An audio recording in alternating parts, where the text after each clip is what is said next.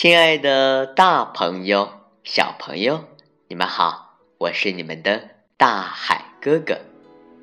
今天，大海哥哥继续给大家讲中国民间童话系列《贪东都》的故事。在这里，大海哥哥要感谢菏泽市老约翰儿童绘本图书馆，他们是菏泽藏书最多的儿童图书馆。图书馆提供亲子阅读、父母沙龙、绘本故事，还有啊非常好玩的亲子游戏。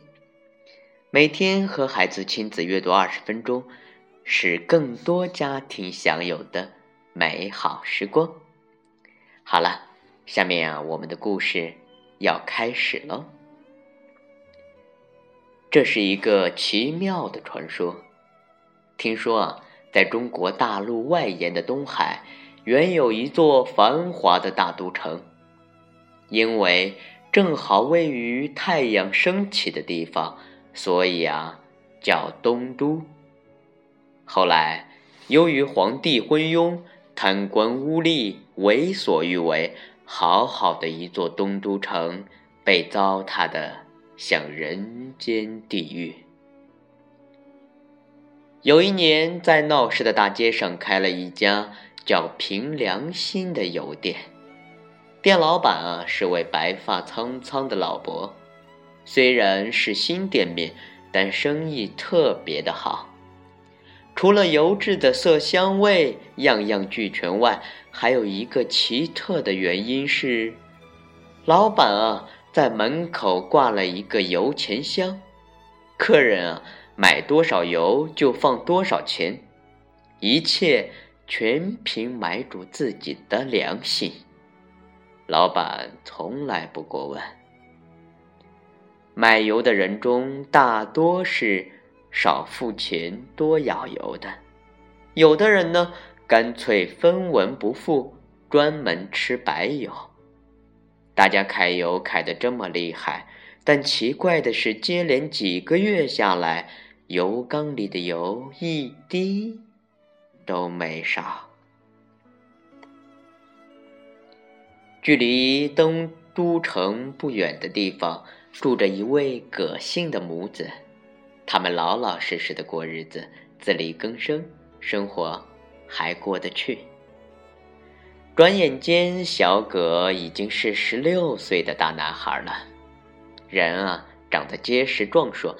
每天努力劈柴工作，再将木柴挑到城里去卖，换来的钱全都孝敬母亲。街坊邻居都竖起大拇指，称他是个孝子。有一天，小葛跟往常一样准备出门做生意，临走前啊，他娘拿给他一个油瓶，叫他顺便买点油回来。卖完了木柴，小葛来到凭良心油店，看到大家都是自己动手舀油投钱，于是他就将今天卖柴所赚来的二十文钱全部投进油钱箱，然后舀了满满一瓶油，便高高兴兴的回家了。小葛的娘看见儿子回来，就问道：“哦，孩子，油？”买回来了吗？小葛立即把油瓶递了过去。老妈妈接过油瓶，感觉比以前买来的重，举起油瓶瞧一瞧，说：“呃，孩子，这瓶油你付了多少钱？”小葛回答：“嗯，娘，我付了二十文钱。”老妈妈觉得有点奇怪，便重新称重量，估价钱。算一算，发现儿子多拿了五文钱的油，于是就对儿子说：“孩子，人家店老板一把年纪了，就靠卖油为生，年轻人不但不体谅，怎么反倒去贪小便宜呢？”小葛觉得很惭愧，一口气跑到油店，向店老板道过歉后，就把多舀的油倒回缸里。路过的人都笑他是傻子。店老板站在一旁，摸着白胡须说：“低声道，难得啊，真是难得呀！哈哈。接着，他走到小葛的面前说：“孩子，过几天要是你见到城门外石狮子的口中淌着血，就得赶快朝西北方向跑，千万别忘记了。”听了老伯的话，小葛还是半信半疑。第二天。他把柴卖完后，又跑到凭良心邮店来一探究竟。这次可就离奇了，小葛发现店老板不知去向，连油缸里的油都没有了。目睹这一切，小葛更觉得事情有点不对劲。他立刻飞奔回去，把昨天跟今天的事情原原本本的告诉。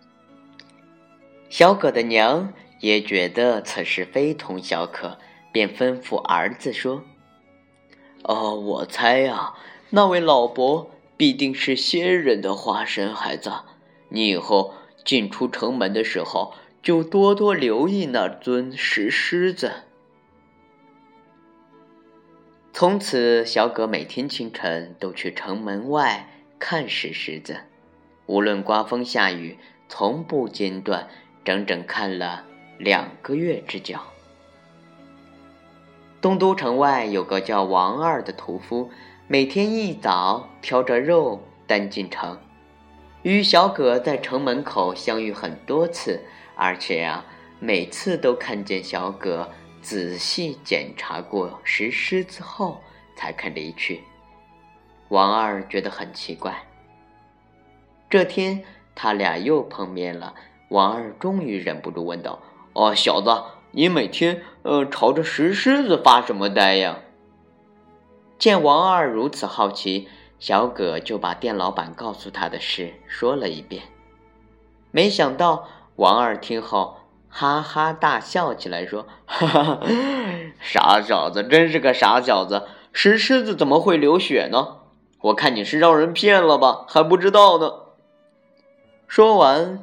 便独自挑着担子走了。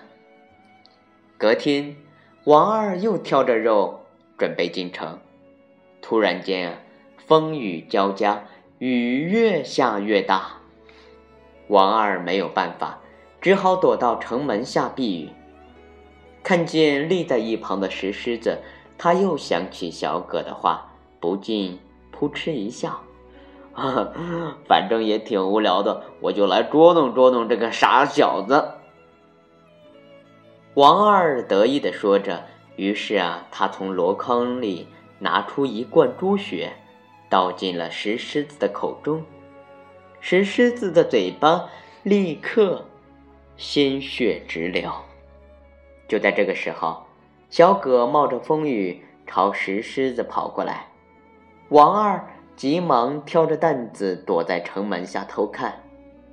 当小葛看见石狮子的口中淌，小葛呀看见石狮子的口中真着淌着血，立刻惊叫了一声，就没命的朝原路急奔回去。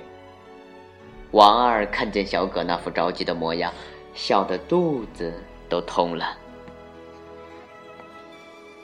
小葛跑回家。急忙把石狮子口吐鲜血的事告诉了娘，又到处通知左邻右舍赶快逃命。那些人听到石狮子流血的事，都觉得好笑，懒得理他，还取笑他是笨蛋、疯子。但也有些人认为小葛为人忠厚，从不说谎，就忙着打包行李。跟着小葛一同朝西北方向逃去。雨越下越大，风越刮越猛。小葛背着母亲，带着乡人，马不停蹄的赶路。当他们走到离城不远的地方，突然听到一声巨响。大伙儿急忙回头一看，很大的一座东都城。在短短的几秒之间，就全部坍塌了。换来的是一片汪洋大海，汹涌的浪涛像一头猛兽似的扑过来。小葛一看情况不妙，招呼大家继续朝西北方向前行。他们走一步，陆地就跟在后面踏一步，就这样，他一处，也不知赶了多少里路，他们终于逃到一个没有人烟的地方。大家也实在走不动了，就纷纷停下脚步。说也奇怪。那咆哮的浪头忽然平息了，美丽的晚霞也从天上蹦了出来。第二天清晨，小葛他们往四周一瞧，竟全是白茫茫的大海，只有他们歇息的地方仍然安然无恙，像一艘大船漂浮在海面上，所以啊，大家都叫它舟山岛。后来出海打鱼的渔夫，偶然会看到远远的海上出现美丽的头台城郭，据说那就是东都瘫下去的地方。